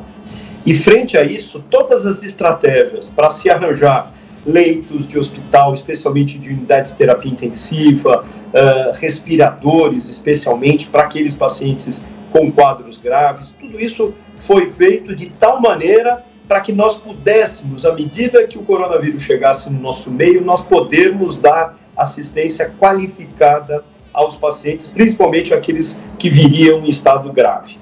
Para se ter uma ideia, hoje no estado de São Paulo, nós temos já 70% das, da capacidade das UTIs do estado comprometidas. E isso só não foi pior porque o plano de contingência colocou a questão da quarentena, do isolamento, fazendo então com que essa curva que veio rapidamente subindo pudesse subir de uma forma lenta e gradual. Mas qual o problema? Nós tivemos, vamos pegar os últimos 10 dias. Nesses últimos 10 dias, nós tínhamos que ter um isolamento pela quarentena de 70%, que era uma questão colocada pela Organização Mundial de Saúde para que a gente não tivesse uma necessidade de vagas na UTI muito intensas. Mas o que, que aconteceu? As pessoas começaram, a, na melhor das hipóteses, ter 59% de isolamento social. Só que no, quando chegou o feriado do dia 21 de, uh, do 4, ou seja, feriado de Tiradentes, as pessoas foram passear, foram para a rua. Em 10 dias, nós tivemos no estado de São Paulo mais de 10 mil casos. Mais de 10 mil casos diagnosticados. E mais, nós tivemos aproximadamente mil pacientes a mais indo para as unidades de terapia intensiva nesse período, mostrando que a forma que nós temos hoje de conseguir diminuir o número de casos, sim, de diminuir o impacto de desassistência, ou seja, aquelas pessoas que vão procurar as unidades de saúde e sequer vão ter uh, assistência vai depender das nossas atitudes de hoje. Doutor, qual que é a sua opinião sobre a hidroxicloroquina? Tem uma é bem polêmico, tem, tem algumas coisas que foram efetivas, não é para comprar, né, na farmácia, já foi falado, mas qual que é a sua opinião? Qual o resultado? Pois é, Dani, nós temos várias medicações que estão sendo estudadas para pacientes graves. Uma delas é a cloroquina, hidroxicloroquina, com associação de um outro antibiótico que tem uma ação eh, que diminui a inflamação no pulmão, que é a azitromicina. Mas nós temos outras medicações que estão sendo avaliadas, que são Parece que tivemos uma. Travou. Travou. Vocês podem falar, né? Só... Oi? Pode. não, não é, porque ele está entrando com, o, com o, o, o Skype, Skype, ele isso. está entrando por- Skype, então deu uma, deu uma travadinha. Voltou, parece que voltou. Voltou. Então, doutor, pode, com- pode completar. Então, nós temos não só a hidroxicloroquina com a azitromicina, nós temos algumas medicações antivirais, inclusive algumas antirretrovirais que são usadas até para AIDS. Nós temos medicações que diminuam a inflamação, principalmente, que é uma droga usada muito para a, a- a reumatologia, que é o tocilizumab, que é um inibidor de uma cascata, de um processo de inflamação muito intenso. Nós temos o plasma, enfim, nós temos várias estratégias que hoje têm sido avaliadas e elas são avaliadas em pacientes críticos, em pacientes graves, no sentido sim de se avaliar efeito colateral, avaliar se essas drogas são realmente efetivas do ponto de vista de terapia, ou seja, se elas promovem o tratamento adequado ou não. E por enquanto, tudo isso são estudos. Os estudos que aconteceram aqui em São Paulo por uma unidade de saúde, eh, avaliando a cloroquina de forma isolada, ela não foi um estudo muito eh, adequado, porque todo mundo que ligava, por exemplo, para a telemedicina eh, daquele serviço, eh, nariz escorrendo, garganta, eh, garganta Inflamado. arranhando, era considerado como sendo um indivíduo com coronavírus e iniciava o tratamento. Quer dizer, ninguém fez teste. Então a gente não sabe quantos desses tinham realmente coronavírus e evoluíram com tratamento adequado ou não. Nós tivemos alguns estudos da cloroquina interrompidos na Europa, na Suécia, por exemplo, por efeitos colaterais. Então, é importante que a gente entenda que todo mundo grave tem acesso a esses protocolos de estudo, seja no hospital público, seja no hospital privado, e eu acho que daqui a algumas semanas a gente vai ter sim a possibilidade de ter esses resultados. É, doutor, é, Sami aqui, tudo bem? Tudo bem, Sami? Tudo em ordem. Eu tenho feito esse o modelo do Covid, né? o- o- olhando mortes de UTI por estado, já que você não consegue mudar de estado no caso de um, de um problema. Agora, é, pelo meu modelo aqui, o pico, a gente está começando a entrar no pico, fica alguns dias e volta. É, tem também uma discussão sobre o sistema privado e o sistema público de saúde. É, até agora estão separados, mas existe uma, uma prerrogativa que, que você pode usar o sistema privado. Eu queria saber como, como é a percepção para quem está aí no dia a dia da lotação do sistema ah, público na cidade de São Paulo e sua opinião sobre esse compartilhamento, já que eh, o sistema privado, até onde eu sei pelos números, eh, ele está relativamente vazio, né? Pois é, o que a gente observou que a primeira, aquela ventania inicial, né, que foi no finalzinho de fevereiro, início de março, aconteceu exatamente nos hospitais privados de nível A, que eram exatamente aquelas pessoas que foram para a Europa, viajaram de férias para a Europa, voltaram dos seus negócios na China. Essas pessoas, então, quando voltavam doentes, procuravam esses grandes hospitais que tiveram uma taxa de ocupação de até 80% nas suas unidades de terapia intensiva.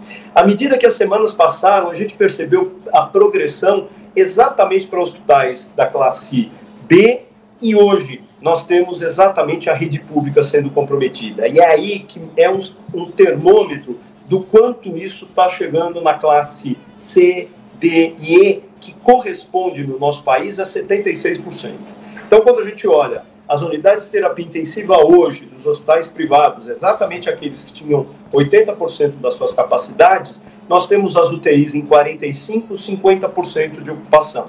Enquanto que os hospitais públicos do estado de São Paulo hoje já têm 80% da sua capacidade, quando na época nós tínhamos 50%, mostrando claramente essa migração.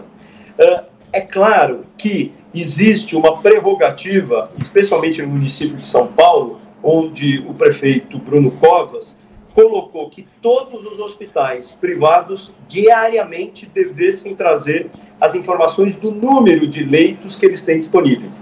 Isso porque, se eu tiver a saturação do meu sistema público, das UTIs do sistema público, imediatamente, sem a mínima preocupação e atraso, esses pacientes então vão ser deslocados para esses hospitais, mostrando que ainda, felizmente, São Paulo, por exemplo, ainda tem uma capacidade, uma gordurinha para conseguir acolher os pacientes. Mas isso não é uma verdade para a maioria dos estados, seja uh, do Amazonas, Pará, Roraima, Fortale uh, Ceará e, e também Pernambuco. Então, nós vimos que isso acaba não só esgotando esses hospitais tão próximos a 95%, 96%, como eu também não tenho uma malha hospitalar um grande número de leitos que pudesse comportar naquelas regiões esses pacientes.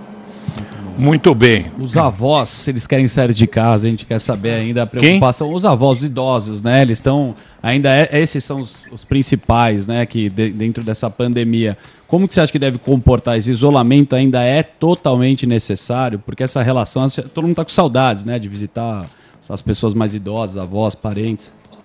Pois é, essa, esse recado é especialmente para a dona Vera. Minha viu? mamãe. O que eu que, exatamente. O que tem que acontecer, infelizmente, é o seguinte: nós estamos hoje, eh, o aumento do número de casos que aconteceu, eh, por exemplo, na China, aconteceu com sete semanas a partir da detecção do primeiro caso. E na Itália, exatamente na oitava semana. Que momento nós estamos? Da sétima para a oitava semana. Quer dizer, é esse momento que eles vivenciaram lá atrás todas as preocupações em termos de número de casos, uh, ou seja, dos picos propriamente dito. Nessas alturas, o que é fundamental? Fundamental é que você, uh, nesse momento, faça um gerenciamento desses casos para que a gente então não volte a acelerar uh, e impactar no número de casos, principalmente de pacientes que são os pacientes de risco, são os idosos, pacientes portadores de doenças crônicas, problemas na sua imunidade e algumas condições como problemas renais e o próprio diabetes. Ou seja, esse é o momento que nós temos que ter uma avaliação muito clara de que as pessoas devem permanecer em casa, porque o risco pela grande circulação hoje do vírus uh, acaba levando em especial para essas pessoas. Mas é importante a gente lembrar um outro aspecto 10 pessoas hoje que evoluíram de forma grave, que foram para as unidades de terapia intensiva, 20% delas eram jovens. Eram pessoas que não tinham sequer doenças de base, não tinha nenhum problema no coração, não tinha problema no pulmão nenhum. Então, muitos acabam se aventurando fora. Ah, eu não faço parte do grupo de risco, não preciso usar máscara, que distanciamento social, vai para baile funk, faz aglomerado com os amigos e amigas, e com isso passa a ser uma forma de transmissão para ele e para as pessoas que estão em casa fazendo quarentena de uma forma ideal. Agora, ô doutor, a gente sabe que o Brasil é complicado, né? Que o Brasil é um país muito desigual, a gente mesmo tem que trabalhar. Né? A gente está trabalhando aqui num veículo de comunicação que também entrou naquela categoria de essencial, digamos assim, né? Ah, Essas pessoas que precisam circular nas cidades, o que fazer? A gente está falando aqui, ó, use máscara, faça uma máscara. ah, Essa máscara que distribui aí, eu não sei se é muito boa, parece muito vagabunda essa máscara que eles distribuem aí e tal. Faça uma máscara de pano, use máscara, porque uma máscara a pessoa consegue fazer, não é assim tão impossível. A gente tem na internet tutorial de máscara tal. Use, lave bastante a mão, é, procure manter distância, não faça aglomeração. É a, é a contribuição que a gente pode estar para quem precisa sair. É isso mesmo, é, é esse protocolo que, que a galera que precisa trabalhar, que precisa sair, tem que seguir? Sem dúvida, Emílio. Na verdade, existem muitas pessoas que trabalham no serviço essencial, seja na parte eh, médica da saúde, médicos, paramédicos, enfermeiros, policiais, eh, pessoas que trabalham no transporte urbano, vocês da comunicação. Então, nós temos muita gente que ainda está trabalhando. O que fazer com essas pessoas? Eu acho que a gente tem que olhar dois aspectos. Um é o que eu faço na rua com essas pessoas e nos ambientes de trabalho, e a outra quando essas pessoas voltam para casa. Quando a estar na rua, obrigatoriamente a utilização dessas máscaras. Você falou uma coisa muito boa. As máscaras, elas têm a condição de serem usadas de preferência máscaras de pano que tenham dupla face para aumentar essa chance de proteção, de bloqueio em relação ao vírus. Uh, mas é muito importante que o tempo de utilização dessas máscaras não passe uma hora e meia. A gente sabe das máscaras cirúrgicas, elas aguentam até duas horas, porque a gente fala, a gente transpira, a gente respira e tudo isso umedece essa máscara e acaba perdendo a sua validade. Então, não adianta levar uma máscara só, tem que levar várias máscaras para o seu trabalho.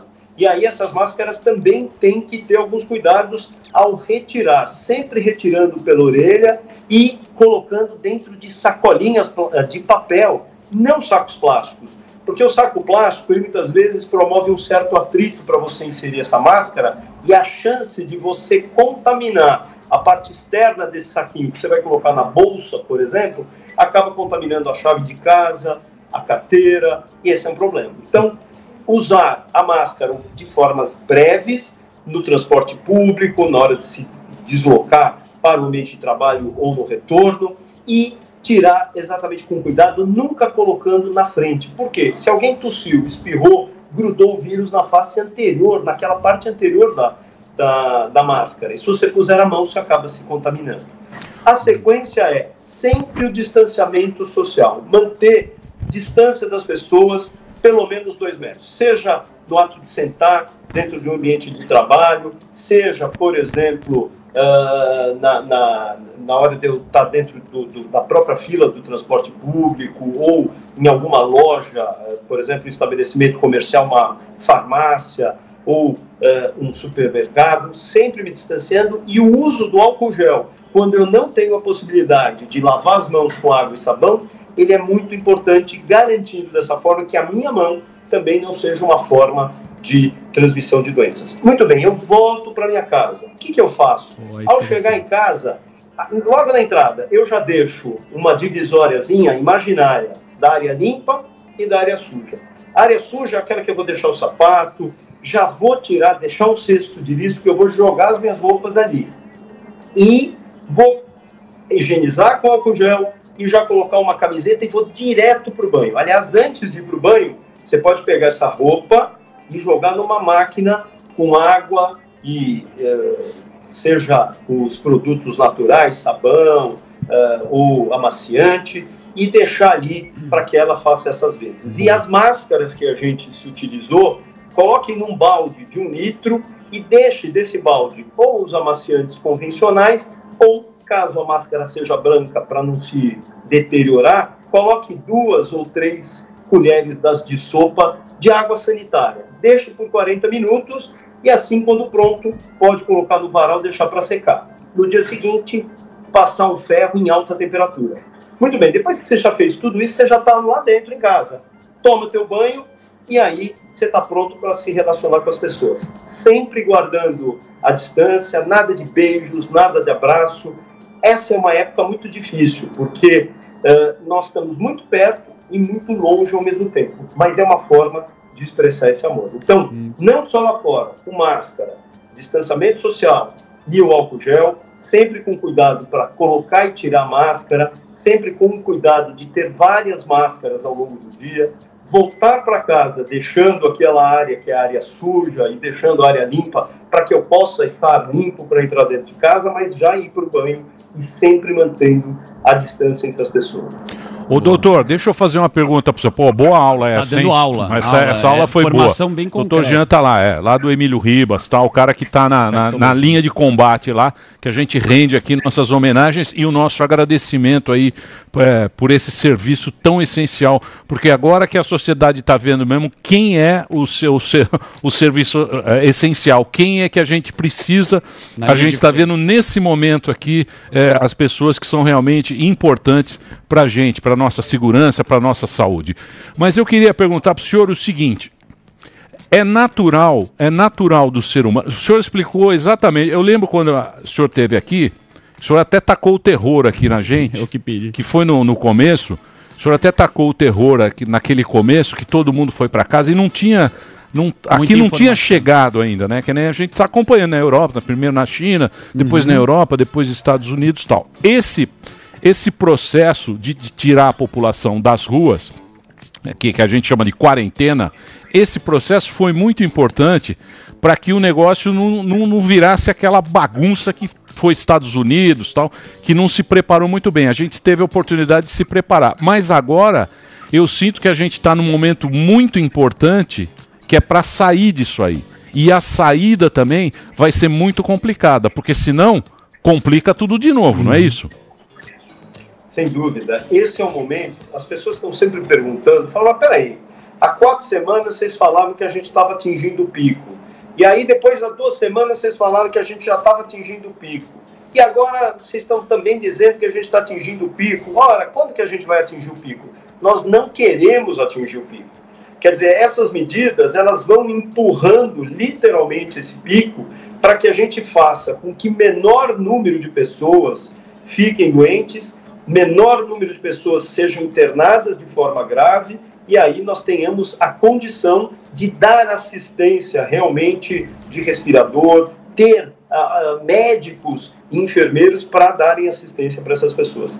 Emílio, uma coisa que é importante a gente saber: as pessoas acham o seguinte, que bom, eu já fiquei em casa, agora não tem mais o vírus, eu estou saindo, eu estou tranquilo, não é? Não é verdade. Isso não é verdade. Ora, mas peraí, como não é verdade? Você não mandou eu ficar em casa para que eu não tivesse a doença? Eh, e agora eu estou, então, fiquei, fiquei quatro semanas aqui em casa, perdi emprego, perdi dinheiro, agora eu posso sair na rua para conseguir um outro, né?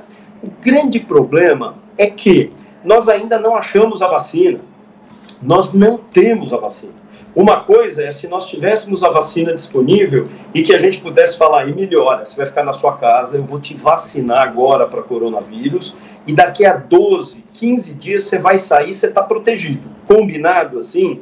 Mas nós não temos. Então, as pessoas vão ter que ir saindo aos poucos. Daí alguém vai falar, ah, e o que adiantou isso? Então era melhor todo mundo ficar na rua, pegar o vírus, quem tivesse que ficar doente ia ficar. O problema não é esse, o problema é que nós temos pelo menos 8 a 10%, no Brasil nós temos 7% de pessoas que morrem. E quando você vê que cada número não é um número, é uma vida, é uma família, é uma história, é um pai, é uma irmã, quer dizer, nós não podemos imaginar que isso possa ser uma tragédia. Eu tenho certeza que todos que estão aí na ban- bancada já ouviram de alguém que faleceu com isso, que você fala, cara, como um cara tão jovem? Então nós não podemos deixar que isso aconteça. Então por isso que as coisas têm que ser muito lentas, muito graduais e progressivas, para que a gente possa sim evitar, evitar que mais pessoas morram e de uma forma tão indigna, sem eh, nenhuma forma de assistência. Não pode se acomodar. Doutor, eu É gostei do tutorial que você dá. Mais uma, vai. Comida no delivery, que a gente não pode sair de casa. Eu quero saber, lava a sacolinha. É uma puta Tá com medo, né, Zu? Não, eu tô trazendo informação é. aqui. Quando você Joga recebe lá no álcool. aplicativo, você lava a sacola, como é que come? Como é que é isso daí? Pois é, essa pergunta é muito boa, porque, por exemplo, eu passo a ter problema desde a hora que eu desço para buscar. Então, na hora que eu abro a porta do elevador, na hora que eu coloco o dedo nos botões lá na botoneira do elevador para acionar, na hora que eu vou pegar a sacolinha e que a gente não sabe se ele mesmo, coitado, é um portador assintomático, se ele teve sintomas e ele não associou que pudesse estar relacionado ao próprio coronavírus. Então, você pega aquela sacolinha e aí são momentos e condições de problemas. Então, o que fazer? Primeiro, você vai descer com a máscara. Máscara e o álcool gel. O álcool gel vai te garantir que você vai colocar o dedinho ali no botão e já vai passar o álcool gel. Pronto, você já está protegido. Você desce, vai ao encontro do motoqueiro ou biker boy e o que, que ele vai, o que você vai fazer? Você vai receber a sacolinha. Você está mantendo a distância, você pega a sacolinha sempre com atenção de com aquela mão não colocar a mão no olho, no nariz e na boca para não se contaminar. Voltou para casa, novamente, você vai colocar teu álcool, vai ter que acionar o botão do elevador e aí vem o problema. Quer dizer, eu tô com a mão numa sacolinha e eu preciso pôr o álcool gel. Como vai fazer? Então, o ideal é você acionar o botão com o cotovelo, abrir as portas com o cotovelo e entrar em casa. Bom, na pia, lembra aquela mesma história da área suja, a área limpa? De novo, quando você entrou em casa, você também deixa teu chinelo, vai até a pia e vai fazer essa divisória.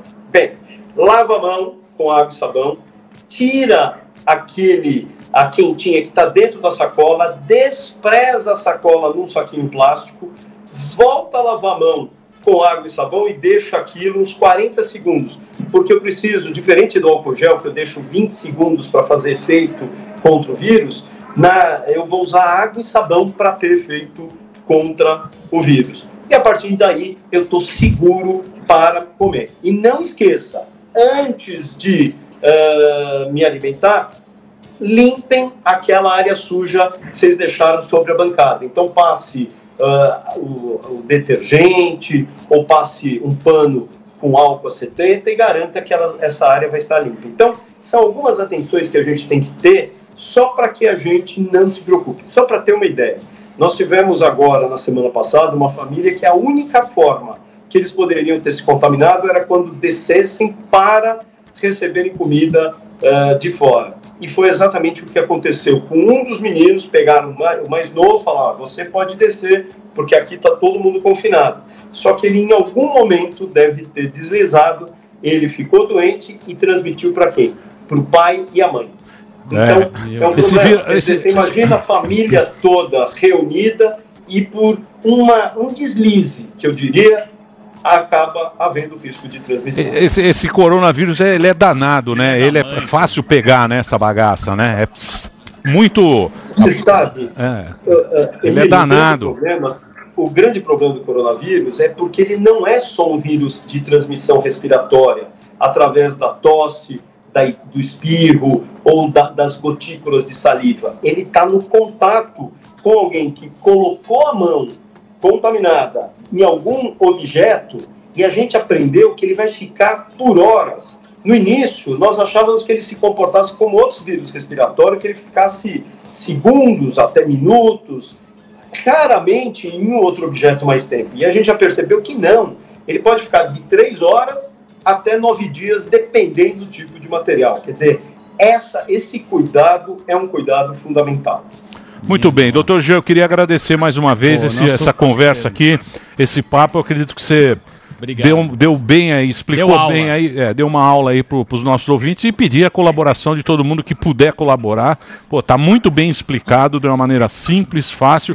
e a gente, mais uma vez, quer render as homenagens e o agradecimento aqui de toda a população, a vocês, profissionais da saúde e todo mundo que está colaborando aí, os chamados serviços essenciais que estão segurando essa barra aí. E a gente tem mais é que colaborar. Obrigado, viu, doutor? Valeu, doutor. Obrigado, Emílio, obrigado a todos. E eu acho que eu, eu rendo a homenagem de vocês, a todos os meus colegas.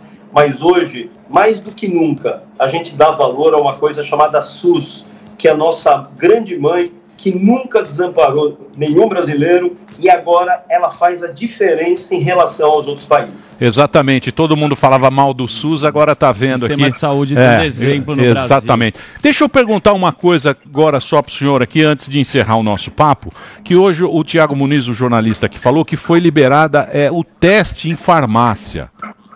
É bom fazer esse Pois é. teste? Isso Pois aí é, é, é importante a gente lembrar que quando eu faço o teste, eu tenho algumas, alguns eh, riscos do que nós chamamos eh, falso negativo e falso positivo. Então, essa análise, apesar de ser feita por, com esses testes, deve ter também um médico fazendo essa orientação. Então, por exemplo, a gente já viu que em 6% dos casos, olha aí, 6 a 7% dos casos, se eu tive, por exemplo, a gripe, ou se eu tomei a vacina da gripe, o IgM, que é o primeiro anticorpo que aparece depois de sete dias, que é como se fosse a polícia militar, ele é o primeiro que vem, por isso que ele chama IgM, ele é o primeiro que chega.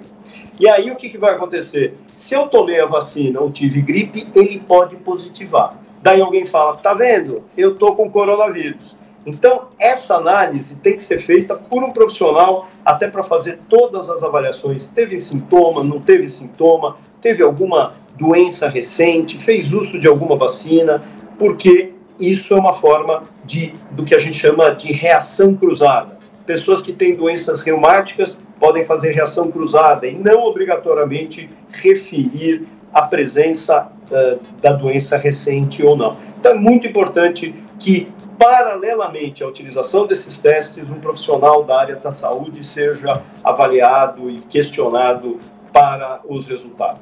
Tá legal. Obrigado, viu, doutor? Muito Um abração. Espero que, espero que o senhor volte aqui no estúdio pra gente bater um papo ao vivo aqui, que é sempre mais gostoso, né? Mas vamos tocando aí por essa Esse é bom, por esse Skype. Um abração Valeu, e parabéns pelo Jean. trabalho Um e- abraço, doutor. e, Esse boa é sorte lá, os caras que estão segurando esta bucha que não Tá deve na ser linha de frente, Linha de né? frente. Os caras estão na linha de frente. Breakzinho, Delari. Põe a máscara dele. Você não viu o que ele falou da Põe máscara? a máscara aí, ô marginal. É, tem que trocar a máscara. Tem que trocar, é uma hora só. É. É, não tem. Olha lá. ó. Isso é um puta lá, ó. vetor É. aí. fica Puta do Zé Mané. funk pra Doutor. Jean acabou de falar. É. Tava na balada lá. Às 8 da manhã com essa máscara. dele. Balada do índio que vocês estão fazendo lá, eu tô sabendo, viu? É, Foi lá você- na festa da Pugliese. Foi. Foi- Era o barman. Era o barman da Pugliese. O Delari serviu. Era o Uber porteiro. também, o Uber. Era o manobrista. O- Ele é o rap, ele que entregou bebida lá, filha da... É. Break ou vambora? Tem break? Então break rapidinho, já já a gente volta.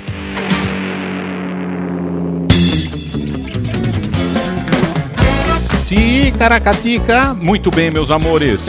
Ó. Prode- Pessoal da Pruden- Prudência e Sofisticação aqui, ó. Você sabe quem causou aqui hoje? Quem? Cláudio Tonholi. Tonha. Tonholi. Ah, o cara tá, Hã? é um infiltrado, ele tem as O informações. Tonho- gente, o Tonholi sabe das coisas. Toda vez ele dá um apito. e Eu acontece. jamais vou discutir com um cara que. É, que, que, que que- tem informação privilegiada. É. O cara Falando faz isso. nisso, quem O mandou Tonho- mensagem agora Quem foi mandou? o Chico Barney. Chico Barney. Pra lembrar que ele acertou mais uma vez. Ele acertou. O, O Big- acabou o Big Brother? Acabou. Graças Thelminha ganhou. Quem ganhou? Thelminha. Thelminha, que é o, o Chico Barney. Ah, mas tá- isso ele falou no primeiro programa. É, aqui. não, ele, ele Pessoas nunca errou. discutem, nunca errou. ele errou, mas acho que ele acertou de novo. A Thelminha? Não, ele falou- falou isso, mas ele falou no primeiro. É, programa. não, é impressionante. Parabéns, Chico Barney. Valeu, mais uma Chicão. vez, mais uma vez, Chico Barney. Nosso Ponta barba irlandesa. É bola de lenhador. cristal. Helsinki. Bola de cristal. Eu nem sei quem é essa tal de Talminha, também mas sei. eu me lembro. Mas também também daqui a pouco ninguém sabe mais. tá? Ninguém mais quer saber. E agora? O que será? Do mundo. Sem futebol. Pós Big sem Brother. Vai voltar o futebol. Hã? O que será, o que será da coisa? Eu sei que agora a gente vai embora, vou fazer Vai o pro- lavar a roupa pra cacete. aquele É, puta Eu protocolo. dou aula hoje, hoje começa É. minhas aulas. Ah, presencial? Não, online. Aí são, não sei como vai ser, porque são 40 Então, mas- alunos, você fica olhando e eu faço o que se chama cold call. O que, que é isso? Você não fala nada e fala, Danielzinho, Pois não. É pior, o né? que, que é uma fronteira eficiente já vai dando nota. pro cara. É pior. Antes Chamada oral. a matéria. É pior, não dá tem se o esconder, né? se pre- O cara Tá tem que se preparar, é. Eu vi isso aqui no G1 que a- a- Ah. as aulas vão voltar no Paraguai em dezembro. Dezembro. já- É. Dezembro no Paraguai com o Ronaldinho Gaúcho. É. E o Gaúcho, hein? Gaúcho. O Tá Ronaldinho lá, tá, né? fazendo. Amanhã, ele aí fazer amanhã podemos colocar ele O na Ronaldinho live. Gaúcho. Vamos colocar Essas lives assim inusitadas. E fazendo embaixadinha. Raul Gil jogando dominó. Muito- A gente tem uma programação. Muito bem, meus amores. Nós vamos embora. Amanhã a gente está de volta aqui na programação da Jovem Pan, ao Agora- meio-dia. Muito obrigado a todos. Um grande abraço. E olha, tudo de bom. Pra quem já E almoçou. se cuida. Valeu. Tchau.